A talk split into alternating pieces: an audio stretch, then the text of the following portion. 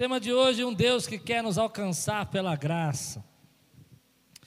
2 Reis 5, de 8 a 13. Se você está pronto, diga: Estou pronto. Quando Eliseu, o homem de Deus, soube que o rei de Israel, olha só, havia rasgado suas vestes, deixa eu explicar o que aconteceu. Naamã, que era um comandante de um exército, de um povo inimigo de Israel, ele, ele, ele, ele, ele tem lepra. E uma serva, uma escrava da casa dele, que era de Israel, falou: Se o meu senhor fosse lá para Israel e visitasse o profeta de Israel, ele o curaria. Então Naamã na cabeça dele, falou com o rei dele, pegou o comando dele, pegou uma série de presentes, ficou todo bonito, pôs a melhor armadura e tal, e foi até o rei e falou, levou cartas e disse: "Rei, me cura". O rei quando recebeu aquela carta, ficou não, não, aceitou. Ele ficou: o que, que é isso? O que, que você está pensando? Quem sou eu para curar você? Porque naquela época, lepra era uma doença terrível e as pessoas ficavam em isolamento. Né? Essa história de isolamento não é de agora, não. Já, tem, já tinha o Vale dos Leprosos, as pessoas eram colocadas lá dentro, ficavam lá.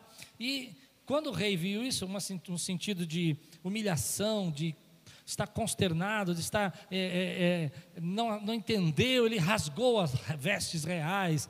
E o profeta ficou sabendo e falou: Rei, por que, que você rasgou? Olha o que diz o profeta aqui. Mandou-lhe uma mensagem: Por que rasgaste tuas vestes? Envia o homem a mim, e ele saberá que há profeta em Israel. Eu queria dizer uma coisa para você. Quando eu leio esse texto, eu queria lembrar você, querido, que há homens de Deus, Há pessoas que são separadas por Deus. Você é uma pessoa separada por Deus. E às vezes você está tão diminuído por causa dos ataques, das lutas da tua vida. Ei, diga aí, eu sou um profeta de Deus. Eu tenho uma aliança com Deus. Eu tenho um propósito com Deus. A minha história com Deus não começou agora, começou muitos anos atrás.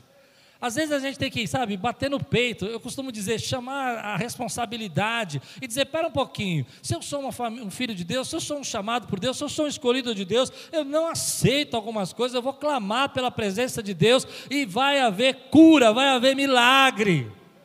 Eu gosto de pensar. Eu me lembro que quando minha filha teve uma, uma crise muito grande, teve um, uma paralisia do lado direito, e já, já tínhamos tentado tudo, era 3, 5 horas da manhã, e ela estava sem andar. Eu me tranquei no quarto ali, eu, a Lupe e a Laís chorando, e eu me lembro que a minha oração foi assim: Senhor, eu não, eu não gosto de orar assim, não tente a Deus, tá? Não é para você tentar a Deus. Eu não estou dizendo que você tem que fazer isso todo minuto, eu não estou falando que você tem que fazer isso toda hora, mas era um momento muito difícil para nós. Minha filha não conseguia se mexer, e eu disse: Senhor, se eu sou um homem de Deus, cura essa menina. E a minha filha fez assim, e voltou ao normal. Quatro dias com a internada e foi voltando ao normal sem tomar remédio. O que eu creio é que às vezes a gente tem que chamar a responsabilidade e falar: Senhor, se nós temos uma aliança, abre esse mar. Se nós temos essa aliança, o Senhor me mandou nesse chamado, declara a tua palavra sobre minha vida. Você crê nisso, meu irmão? Nesse tempo a gente se sente muito diminuído, a nossa fé é muito atacada, mas eu gosto da atitude de Eliseu. Por que você rasgou as vestes? Por que você ficou tão desesperado? Não tem profeta, não? Não tem homem de Deus hoje, não. Não tem palavra de Deus, não tem revelação do Espírito, não tem comunhão com o Espírito Santo. Então manda ele vir falar aqui comigo. Mas não tem nada a ver com o que eu vou pregar, amém? Isso é só uma coisa que eu pensei quando eu li, hoje de manhã. Vamos lá. Então Naamã foi com seus cavalos e carros e parou à porta da casa de Eliseu. Eliseu enviou um mensageiro para dizer: Vá, lave-se sete vezes no Rio Jordão sua pele será restaurada. Eu vou ler de uma outra maneira para você entender como eu acho que Naamã ouviu. Vá e lave-se sete vezes no Rio Jordão, sua pele será restaurada e você ficará purificado. Eu acho que ele, entende, ele ouviu assim. Tipo esses comerciais de televisão, compre esse produto e você ficará livre em cinco minutos. Eu já estou um pouco exagerado. Não conta para o meu amigo lá. Senão nunca mais me chamou para pregar lá. E aí, ele começa, ele começa a ouvir, olha o que vai acontecer. Naamã olha e fala assim, mas Naamã ficou indignado. Por isso que eu acho que ele ouviu dessa maneira. Porque se eu lesse desse jeito, vá e lave-se sete vezes no Rio Jordão, sua pele será restaurada, e você ficará purificado. Se ele tivesse ouvido assim, ele não teria ficado indignado. Hello? Amém? Ou se ele tivesse ouvido assim, vigia a hora aí. Assim diz o Senhor: Eis que te digo, serva fiel, lave-se no rio Jordão sete vezes e você ficará purificado e toda a sua lepra sairá. Amém? Mas eu acho que ele ouviu assim: vá ao Rio Jordão lá, e aí, sabe o que você faz? Você mergulha sete vezes lá, e aí vai sair isso aí, se Deus quiser. Você vai entender porque eu estou falando isso. Continua. Eu estava certo, mas Namã ficou indignado e saiu dizendo: Eu estava certo de que ele sairia para receber-me, invocaria de pé o nome do Senhor, o seu Deus, moveria as mãos sobre o lugar afetado e me curaria da lepra. Entendeu ou não?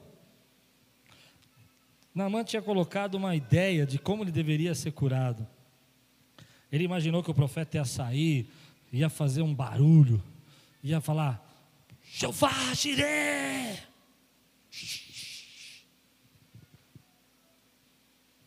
Ninguém riu de mim, mas eu vou conseguir ainda tirar um sorriso de você. Aí o que acontece? Ele fica tão indignado, ele fica tão bravo. Eu não tô, estou brincando com isso, não. Eu quero que você entenda, porque eu vou falar sobre significados. Ah, e ele diz assim: O Senhor Deus moveria a mão sobre o lugar afetado e me curaria todas as e toda, aí ele diz: Não são os rios Abana e Farfar em Damasco melhores do que todas as águas de Israel? Será que não poderia lavar-me neles e ser purificado? E foi embora, diga comigo, foi? Foi embora. Não, você precisa dizer, gente, senão você não vai entender a mensagem. Foi embora. Ele foi embora, furioso dali, furioso. Mas os seus servos lhe disseram: Meu pai, se o profeta tivesse pedido alguma coisa difícil, o Senhor não faria? Quanto mais quando ele apenas diz que se lave e será purificado. Vamos orar? O Senhor fala conosco nessa manhã. Traz a tua palavra ao nosso encontro, aquilo que nós precisamos. Que nós possamos ser sarados nessa manhã. Em nome de Jesus. Amém. Cada dois meses, mais ou menos, eu me dou o direito de conversar com a igreja. Sair um pouco daquela visão de pregação e bater um papo com vocês. Eu me dou esse direito. Eu vou preparar a mensagem e falo, hoje é o dia de eu conversar, não de eu pregar. E eu tenho visto, não sei se você tem percebido, mas como nós estamos nos tornando uma geração ofendida. A gente vai falar com as pessoas, tudo que a gente vai falar, a gente fica pensando, não, toma cuidado porque vai dar problema. Todos nós estamos ficando cansados com esse momento, porque de alguma forma esse tempo nos afetou. E tudo que a gente vai vivendo, a gente vai percebendo que as pessoas ficam ofendidas porque elas não foram recebidas, elas ficam ofendidas porque elas não foram bem tratadas. Se você não citou o nome delas, elas ficam ofendidas. Se você ajudou, mas não ajudou bastante como elas achavam que deveriam ser ajudadas, elas ficam ofendidas. Eu não sei se você tem vivido esse tempo, mas às vezes você vê pessoas, por exemplo, que você vai dar um feedback de alguma coisa, vai falar alguma coisa para ela, e aquilo vira um problema, vira uma discussão, uma ofensa, uma angústia ela fala: Você não me merece mais. E eu vou dizer para vocês: Isso aí está me incomodando, porque eu acho que isso vai fazer mal para a gente. Isso vai criar um problema para nós que a gente não está conseguindo prever. E eu tenho visto pessoas conversarem comigo e falarem sobre essas, essas, essas ofensas, a maneira como elas ficam ofendidas, esse recorrente sofrimento por causa de palavras, de gente. É gente que está ofendido com a igreja, porque a igreja não ajuda. E se a igreja ajuda, é gente que está ofendido porque a igreja ajuda. É gente que está ofendido porque a igreja fechou. E a gente está ofendido porque a igreja está aberta. É gente que está ofendido por causa da esposa. Não, porque a minha esposa, eu vou falar, pastor, eu estava lá sentado e estava de boa. E ela chegou e falou: levanta daí, vai varrer. Eu não acho possível, essa mulher.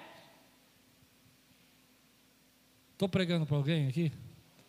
Ofendidos, nós estamos ofendidos. É, é, é, eu estava conversando aqui no final do primeiro culto com o pastor Anderson, ele falou: Cláudio, essa palavra é muito pertinente, porque eu, às vezes eu me sinto é, é, é, preso, angustiado, porque tudo que você vai falar é porventura, por favor, deixa eu te explicar primeiro. Olha, não pense mal. Eu estava pensando, se de repente, se você quiser, mas caso você não queira, não tem problema não, fica a seu critério.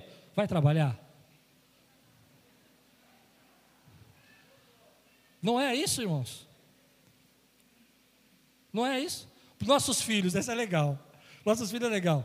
Querido, boa tarde. Hoje já é terça-feira.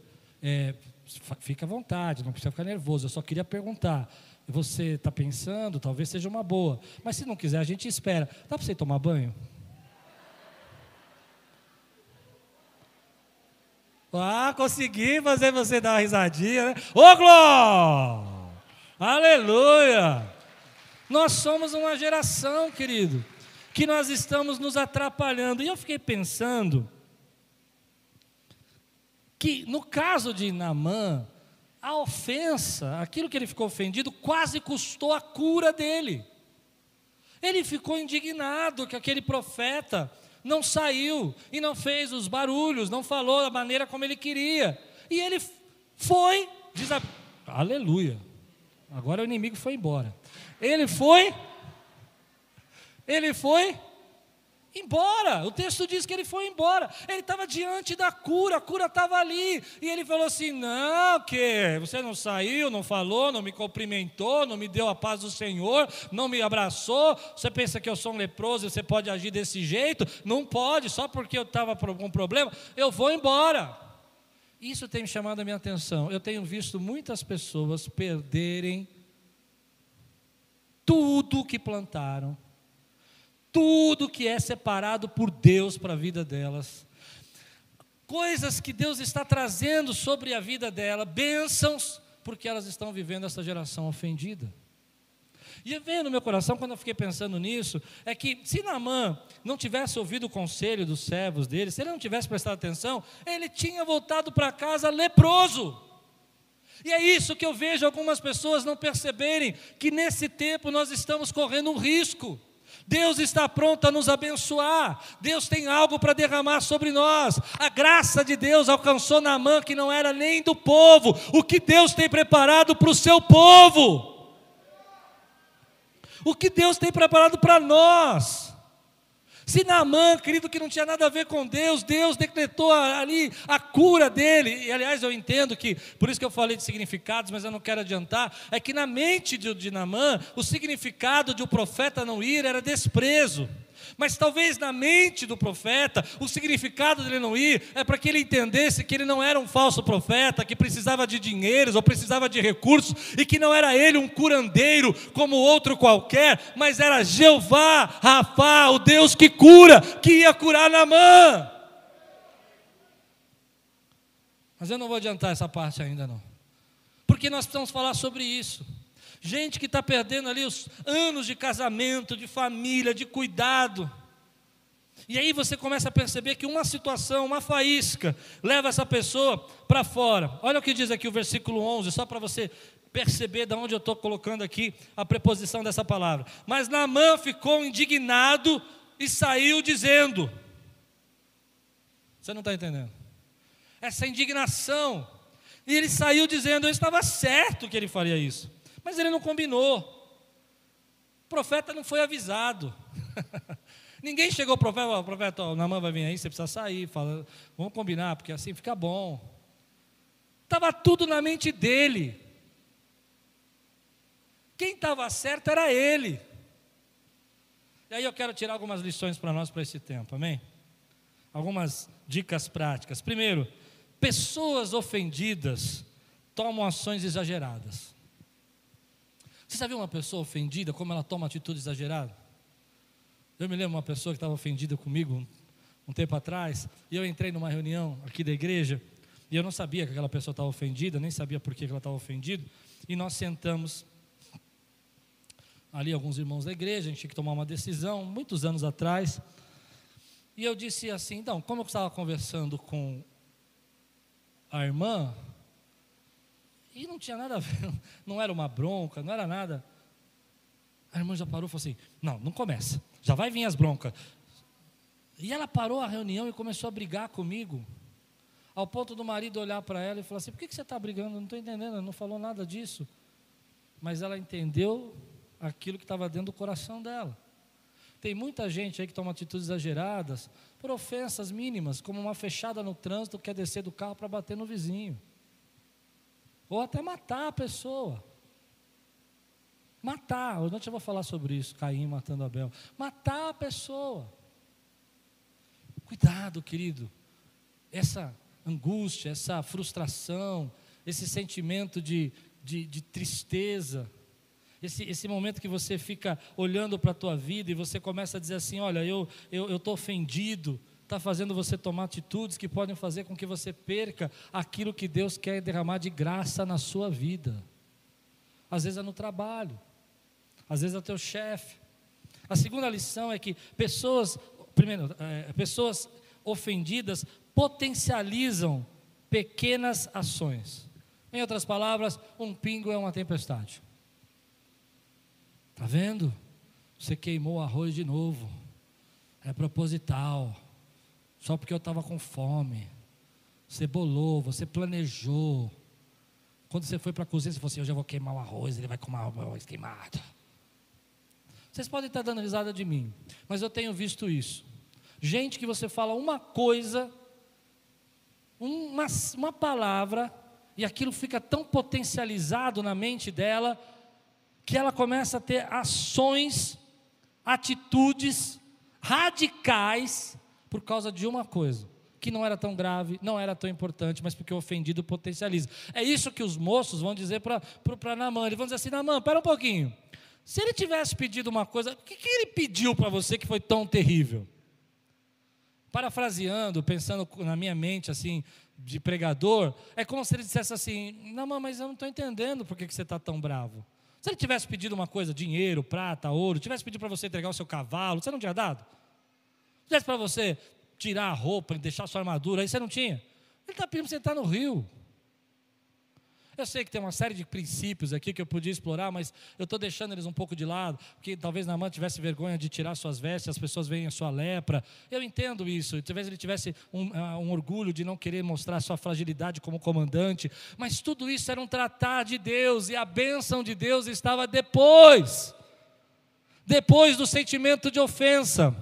Eu não sei se eu estou pregando para alguém, mas aquilo que Deus vai fazer na tua vida está depois de você dizer assim: ok, Deus, seja feita a tua vontade. Eu não vou ligar para o que você está dizendo, eu não vou parar se você me reconhece ou não me reconhece. Eu vou viver a cura que o Senhor tem para a minha vida, eu vou ser aquilo que o Senhor planejou.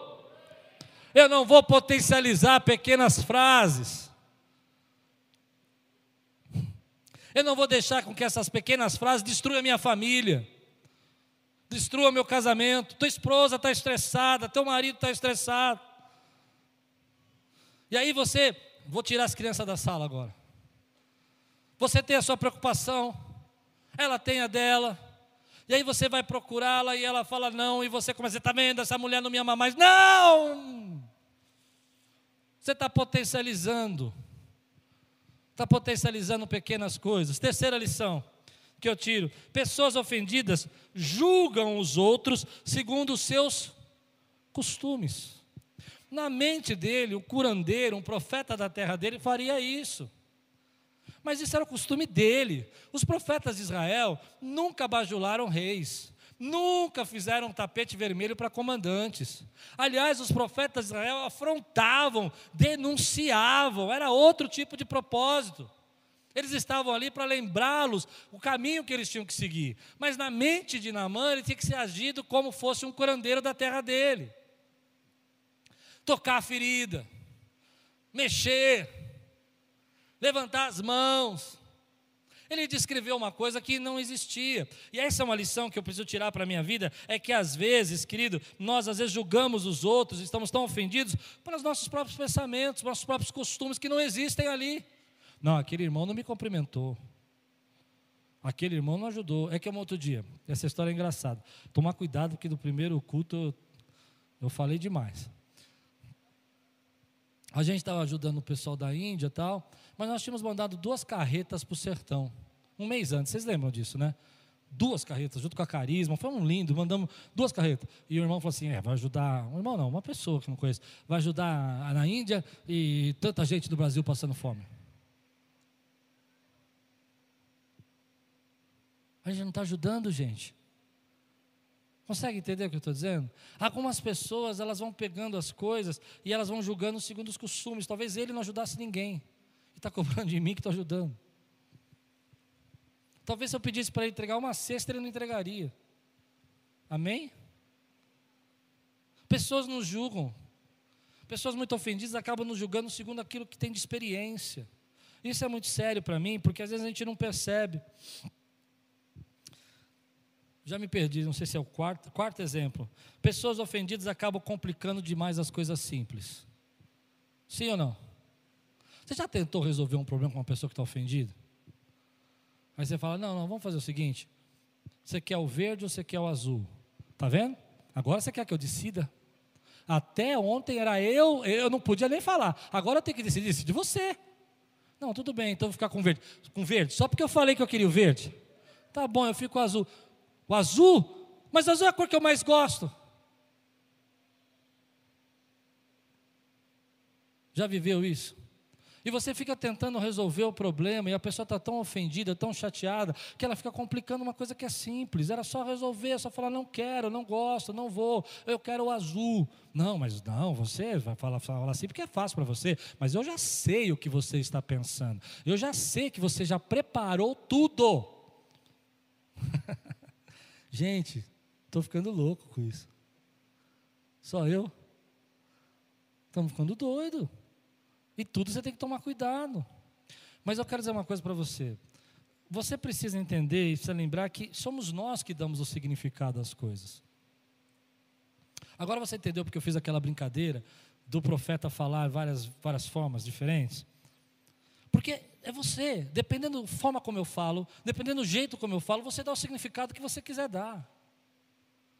E tem muita gente dando significado para coisas que não significam nada significados que estão só dentro da sua cabeça, e você está tão ofendido, tão chateado, e você não quer falar mais com aquela pessoa, e você não quer mais ter relacionamento com a outra, porque você deu significado para aquilo e não tinha, e nós acreditamos que aquilo que significa para nós, significa para todo mundo, e nem tudo que significa para você, significa para mim. Por exemplo, uma pessoa que eu entro na igreja e não me cumprimenta, não significa para mim que ela não é uma pessoa que me ama, porque a igreja é ruim. Para mim significa que ela está mal, ela precisa de um abraço. Porque quem dá o significado sou eu. Eu não posso impedir que você seja ofendido, mas eu posso mostrar para você que você está dando significado a coisas que não têm tanta importância e que isso vai causar um problema para você. E um dos problemas que eu acredito que vai causar para a nossa vida é que nós vamos nos tornando uma geração fraca uma geração fraca. Se você quiser se sobressair nesse tempo, você precisa viver acima dessas ofensas. Você quer se destacar nesse momento, você precisa aprender a lidar com isso. No seu trabalho vão ter quatro pessoas trabalhando, três reclamando porque o chefe deu um feedback, e você que vai dizer glória a Deus porque eu tenho emprego e eu vou trabalhar e Deus vai me abençoar. Se não for pela mão dele, vai levantar outro. Quem pode dizer glória a Deus? Essa situação não vai roubar a minha graça, não vai roubar a porta que se abriu. Porque Deus, eu estou dizendo para você algo que eu creio, Deus está formando aqui uma geração mais forte. Uma geração, querido, que diante de uma dificuldade não para diante da presença de Deus e começa a clamar, porque sabe que Deus ainda é o mesmo ontem, hoje e eternamente. Eu não sei porque você tinha que passar por isso, eu não sei porque eu tenho que passar por isso. O que eu sei é que Deus está derramando a graça dele sobre as nossas vidas. Uma geração forte, aquela geração, querido, que quando todo mundo está ofendido, nós estamos agradecidos. Quando todo mundo está reclamando, nós estamos louvando. Quando todo mundo está dizendo não é justo, nós estamos dizendo eu sirvo um Deus justo e estou debaixo da graça dEle. Existe uma diferença. Eu estava vendo um pastor pregar sobre isso, achei muito interessante. Ele disse que, na verdade, estava lendo o livro dele. Ele disse que ele estava numa uma pesquisa, saiu nos Estados Unidos, uma pesquisa, e que dos dez pastores mais influentes dos Estados Unidos, ele era o décimo. E é interessante como a gente consegue ficar ofendido com coisas que não têm sentido. E ele ficou ofendido. Ele conta no livro dele que ele falou assim: Mas como décimo? Quer dizer que tem dez pessoas na minha frente que tem mais influência que eu? E ele foi falar com o conselheiro dele. Achei ótimo o conselheiro. Nós, às vezes, precisamos de um conselheiro assim. E ele falou: Não, eu achei errado, porque saiu aqui uma, uma revista tal, os dez pastores mais influentes, eu estou no décimo lugar. E o conselheiro dele falou assim: No décimo? É, estou surpreso. Para mim, você não devia estar nem no, no, no 100. Nem no 100. A gente ouviu um pouco isso. Nós estamos tão frustrados E aí ele conta que aquilo fez bem, que ele falou assim: olha como a gente se importa com coisas que não tem sentido. Que diferença é fazer o nono, o décimo, décimo quinto? O importante é que você esteja alinhado com o propósito que Deus tem para a tua vida, que você esteja debaixo da graça dEle. Mas achei interessante. Aí ele conta na mesma história que ele lembrou na hora uma, uma senhorinha que tinha na igreja dele, quando ele começou a pregar, pregar, começou a pastorear e pregar, e a senhorinha tinha 80 anos.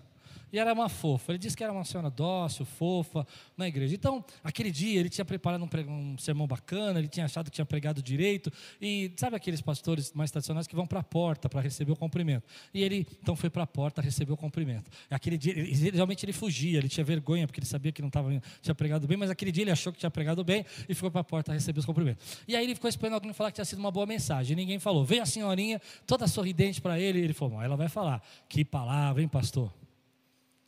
E aí diz que ela chegou bem pertinho dele, olhou para ele e falou assim: Continua assim, que no, no, no futuro você vai se tornar um bom pregador. Numa geração fraca, uma palavra dessa, desisto. Eu não nasci para pregar, eu não vou pregar, porque essas pessoas só me ofendem, ninguém reconhece o meu valor, ninguém sabe como eu sou talentoso, como eu sou habilidoso, como eu sou maravilhoso, como eu sou isso, isso. Geração forte diz: Eu não vou parar, eu vou melhorar, até essa senhorinha dizer assim: Parabéns, você pregou.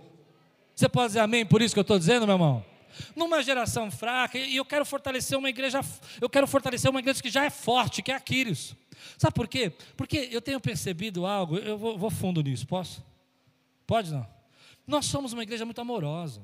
Nós somos uma igreja muito aberta. Queridos, eu tenho orgulho de ver o que sexta-feira, como foi o trabalho aqui, como os irmãos estão correndo risco, se buscando, entregando, ajudando, aconselhando. Mas isso não pode nos tornar uma igreja fraca. Quem consegue entender? Porque uma pessoa não foi atendida, ai meu Deus, essa igreja não é abençoada. Porque uma pessoa não recebeu. Outro dia aconteceu comigo isso. A pessoa me mandou um WhatsApp, eu não respondi nas, nas últimas três horas. Não estou falando três dias. Três horas. A pessoa, eu falei, tudo bem, aconteceu alguma coisa, viu? Já resolvi. Glória a Deus que já resolveu. Sinal que não precisa de mim. É, demorou, né?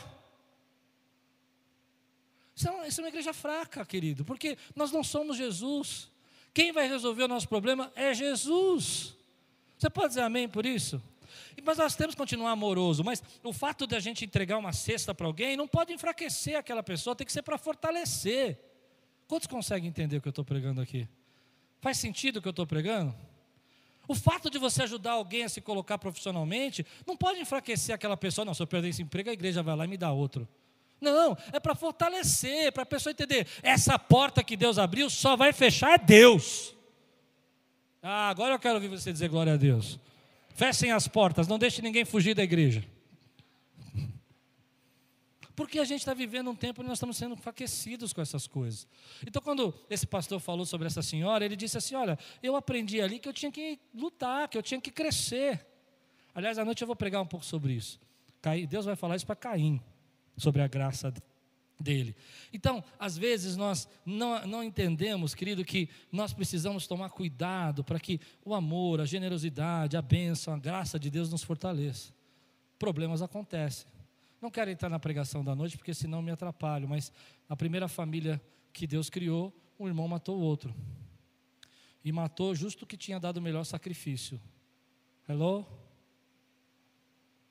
Acho que eles não entenderam, pastor Paulo, o que eu falei matou justo que tinha dado o sacrifício que era aceitável. Pessoas boas sofrem. Eu não vou adiantar. Vamos para dicas práticas. Amém? Dicas práticas. Pondere um pouco, querido. Pondere um pouco. Eu costumo dizer isso há muitos anos para vocês. Emoções são passageiras, atitudes são permanentes. Há muito tempo eu falo isso aqui na igreja. Acho que a primeira vez que eu falei isso era de 2016 para 2017. Quantas atitudes nós estamos tomando e depois a emoção passa, aquela ira passa. Essa semana eu vivi uma situação muito interessante. Estava resolvendo uma situação e estávamos tratando isso um período da semana toda, e aí pediram uma coisa, pediram outra, pediram outra, eu fui entregando e tal. Quando chegou na última hora, pediram uma coisa que não tinha absolutamente nada a ver com o que precisava pedir, eu fiquei bravo. Fiquei bravo. Falei, que chega, já pedi um monte de coisa, acabou, vai embora. Vocês nunca me viram bravo. Falei, chamei a Lupe, já me contou bravo, eu chamo a Lupe, porque ela é minha calma. Eu chamei a Lupe eu falei, não, eu quero saber isso, eu vou falar com essa pessoa. A Lupe falou assim, você quer que eu converse com ele? Ele falou, não, não vai conversar com ninguém, porque agora você, você vai ver como. Aí ela saiu da sala. Eu falei, mas por que eu estou tão bravo com isso? Liguei para a pessoa que estava me, me, ajudando a resolver o problema. Eu falei, olha, não, ele pediu mais um negócio aqui, eu não sei o que é, nem tenho ideia. Você resolve? Pastor, eu resolvo. Fique em paz. Uma hora depois eu já estava com o documento no meu WhatsApp. Uma hora depois. Eu quase fechei a porta. Quase não recebi a cura. Não... Quase não recebi a graça. Por causa de uma hora de irritação. Foi aí que me deu a ideia da palavra. Quando nós estamos perdendo a graça, porque Deus está desejoso de nos abençoar, mas nós estamos tão ofendidos que estamos fechando a porta daquilo que Deus quer derramar na nossa vida. Fechando a porta de uma aliança que Deus colocou. Fechando a porta de um fluir de bênção que vinha da sua família, que você não consegue aceitar alguma atitude. Deus está derramando graça, querido. Deus está procurando pessoas para derramar graça. Mas a gente tem que tomar cuidado, porque às vezes nós estamos indo embora e foi embora. Naamã foi embora, porque ele não conseguiu aceitar a ordem do profeta. Quando você tem, a segunda dica que eu te dou é tome cuidado quando você tem muito a perder e você está levando esse sentimento adiante. Eu costumo dizer que nós vemos uma geração de cancelamento. A pessoa te cancela, ela não fecha a porta, ela, ela, ela não, não apenas desliga, ela fecha a porta, ela precisa te cancelar. Cuidado, você está perdendo coisas que Deus tem para fazer adiante na sua vida. A terceira lição que eu tiro para mim de dicas práticas é: pensa que talvez o teu milagre vai estar depois dessa ofensa. O teu milagre vai estar depois que você engolir aquilo que teu chefe chamou tua atenção e você achou que era injusto. A liberação do teu casamento vai estar depois que você aprender a não ficar ofendido com ele, com tudo que ele fala. A liberação da tua família vai estar depois, querido, que você, filho, aprender a não se ofender com todas as dicas que seu pai quer te dar. Quarta dica que eu te dou: entenda que aquilo que lhe ofende pode não ser real. Era real toda essa humilhação? A maioria dos estudiosos acredita que Naamã ficou tão indignado, primeiro, porque ele não foi honrado, segundo, porque ele teria que tirar a armadura e mostrar aos seus servos, na frente deles, que eles tinham lepra, onde que era lepra e que estado estava a lepra. E se você resumir tudo, era um pouco de orgulho, um pouco de vaidade, coisas humanas que nós temos. Mas a pergunta que fica é se era real. Porque se ele ia sair curado, toda essa indignação era real era necessária, fazia parte mesmo de tudo que Deus queria promover? Não. Mas quantas vezes a gente está indignado com ofensas que não são reais, que a gente acredita. E por último, a gente precisa ser um pouco casca grossa. Senão nós vamos viver um momento que qualquer coisa vai nos tirar do centro, qualquer coisa vai nos afastar daquilo que Deus planejou para a nossa vida. Eu costumo dizer que aqui na igreja, outro dia no, no DNA, uma irmã perguntou assim para mim: Pastor, eu quero te fazer uma pergunta. Eu falei: Pois não, irmã. Por que, que em todos os vídeos da Quírios tem um negativo? Você já reparou que todos os nossos vídeos do YouTube tem uma pessoa que coloca negativo, uma só? Ela me perguntou isso no DNA. Eu tinha, o que, eu vou responder, né? Eu falei, porque ela não sabe que positivo é para cima. Você dá o significado. Hello? Você que dá. Você tem lá 100 pessoas dizendo curtir. Tem uma que dá todo. todo de hoje já deve estar com negativo. Se está, escreve no chat aí. Já está.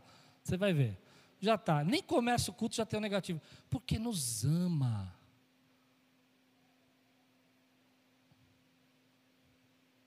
Está comigo ainda? Mas se eu der um significado para isso, eu posso dar o que você faz o que quiser. É uma criança que não sabe o que apertar, aperta o negativo. É uma pessoa que tem problema de saúde.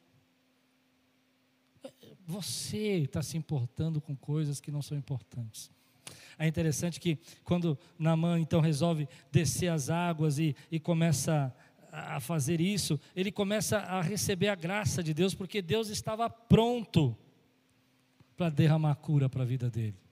O milagre já estava ali. E eu fiquei pensando, se você tem alguma história na tua vida que você já perdeu algo por ficar nervoso, ofendido, que era uma bênção de Deus na sua vida e depois você se arrependeu. Quantos aqui tem uma história assim? Que teve uma atitude impossível, uma atitude radical, depois chegou em casa e falou, sabe, no dia seguinte você pensou, falou assim: para que eu fiz tudo isso? Às vezes nós perdemos amigos. Uma vez eu estava na casa de um amigo e ele começou a me ofender. E ele me ofendeu, me ofendeu quase uma hora. E ruim que eu estava na casa dele, né? A Lupe não estava. E às vezes a Lupe fala que eu sou muito bonzinho. Eu não acho que eu sou bonzinho, eu acho que eu sou muito paciente. Aí depois que ele me ofendeu uma hora, eu disse assim: Você sabe que amanhã você vai se arrepender de tudo isso que você falou e vai me pedir perdão, né? Aí ele ficou olhando: Vou nada, tá vendo você? Mas era uma amizade tão longa, já tinha tantos anos de amizade. E aí eu fui embora. Claro que eu fiquei ofendido, eu sou ser humano como você. Você não ficaria? Eu fiquei ofendido. Mas algum tempo depois ele me ligou, falou: e aí, estamos bem? Você ficou chateado? Eu nem sei porque eu falei aquilo, não é bem o que eu penso. E aí eu tinha duas decisões para tomar. Aproveitava esse momento e encerrava uma amizade longa, duradoura e que tinha sido abençoadora, ou perdoava e tentava recuperar com o tempo. Claro que a confiança vai embora, claro que você fica meio assustado. Amém? E recuperamos. Recuperamos. Pensa na sua vida, o que, que você está deixando passar? Eu tenho visto muito isso, a graça de Deus vindo, gente sendo, sendo abençoada, mas na hora que vai receber a bênção, eu não vou entrar no rio. Tem rios melhores, tem coisas melhores, não faça isso. Uma geração que sobressai é a geração que enfrenta os seus problemas. É a geração que fala: Eu vou entrar no rio, eu vou aguentar mais um pouco. O que você fala para mim não me ofende porque eu tenho casca grossa. Quero ir para o final. Abra comigo em 2 Reis, capítulo 5, versículo 1. Vou terminar assim. 2 Reis, capítulo 5, versículo 1. Voltei um pouco a história, para você ver onde tudo começa.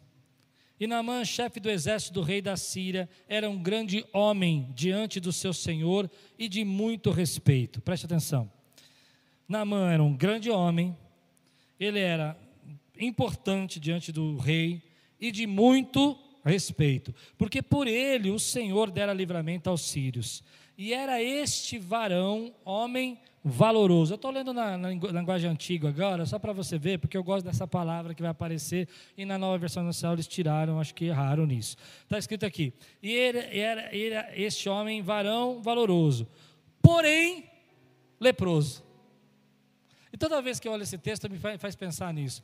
mão homem valoroso, o rei gostava dele, poderoso na guerra, tinha livrado, sido usado por Deus, era importante, mas, porém, leproso. Porém, leproso. Todo mundo tem um porém. Todo mundo tem algo na sua vida que vai olhar para a sua vida e vai falar assim: porém, o que, que significa? Qual é o sinônimo de porém? Empecilho, impedimento, obstáculo, estorvo, dificuldade. Todo mundo tem um porém ou não tem? Porém, objeção.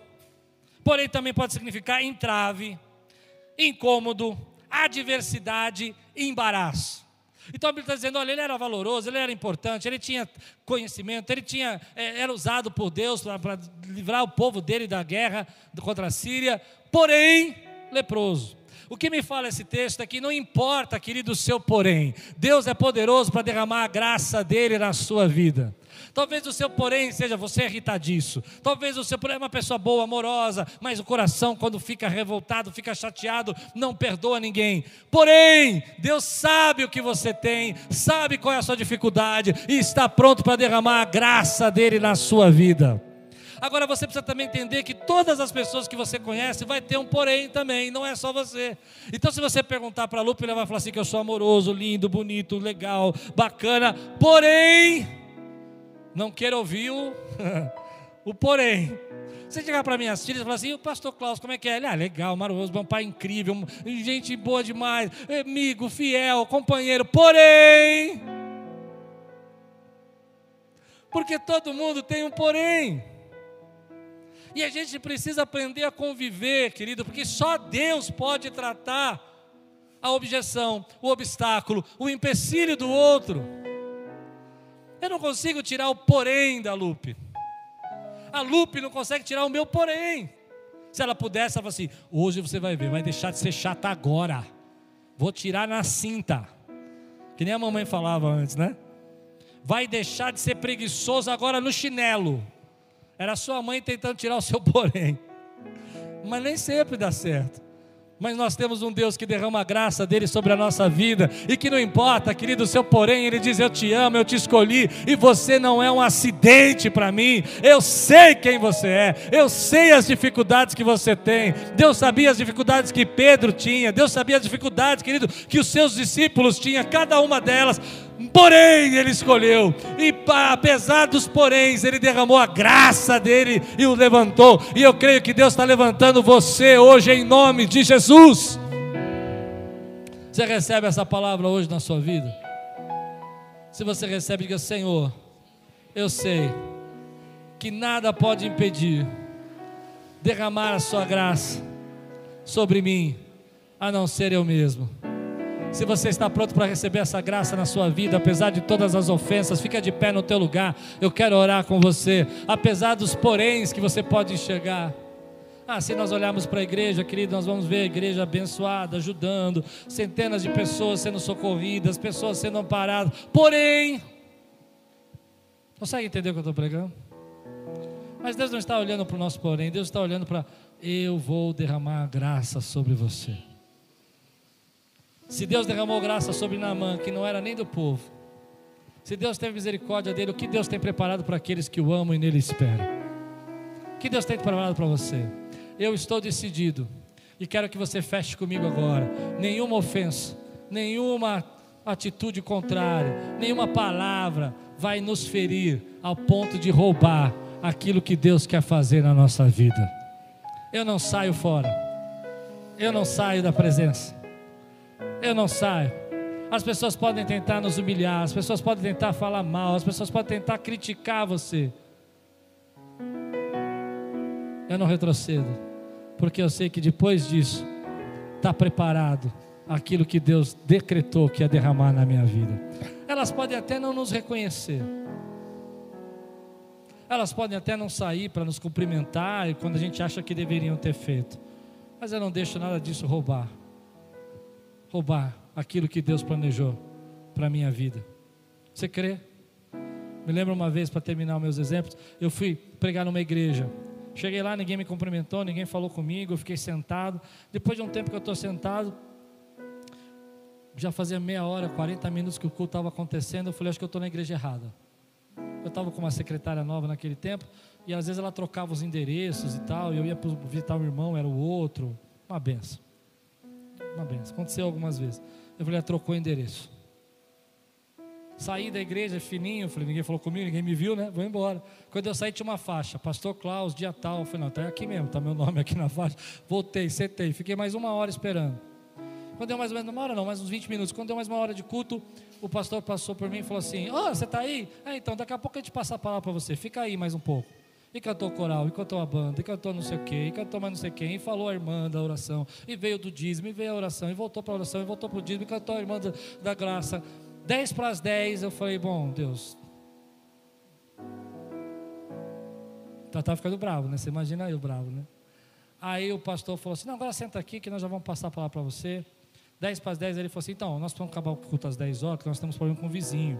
São 10 para 10. E era longe a igreja, irmão. Já passou por isso, né? Era longe a igreja. Eu falei, meu Deus, eu peguei trânsito, deixei minha família. E vou ser sincero, posso? Uma preguiça de ir. É verdade, irmão. Sabe quando você fala assim, chega num lugar assim que você fala, é muito confuso o culto. Sabe o culto confuso? Assim, um vai falando, vai falando, e as coisas não batem. Eu falei, meu Deus, eu estou. Dez minutos para pregar e nós vamos embora. Eu falei, irmãos, o pastor aqui me deu dez minutos para pregar. Uma benção. Tudo quanto fizer prosperará. Salmo 1. Vai embora.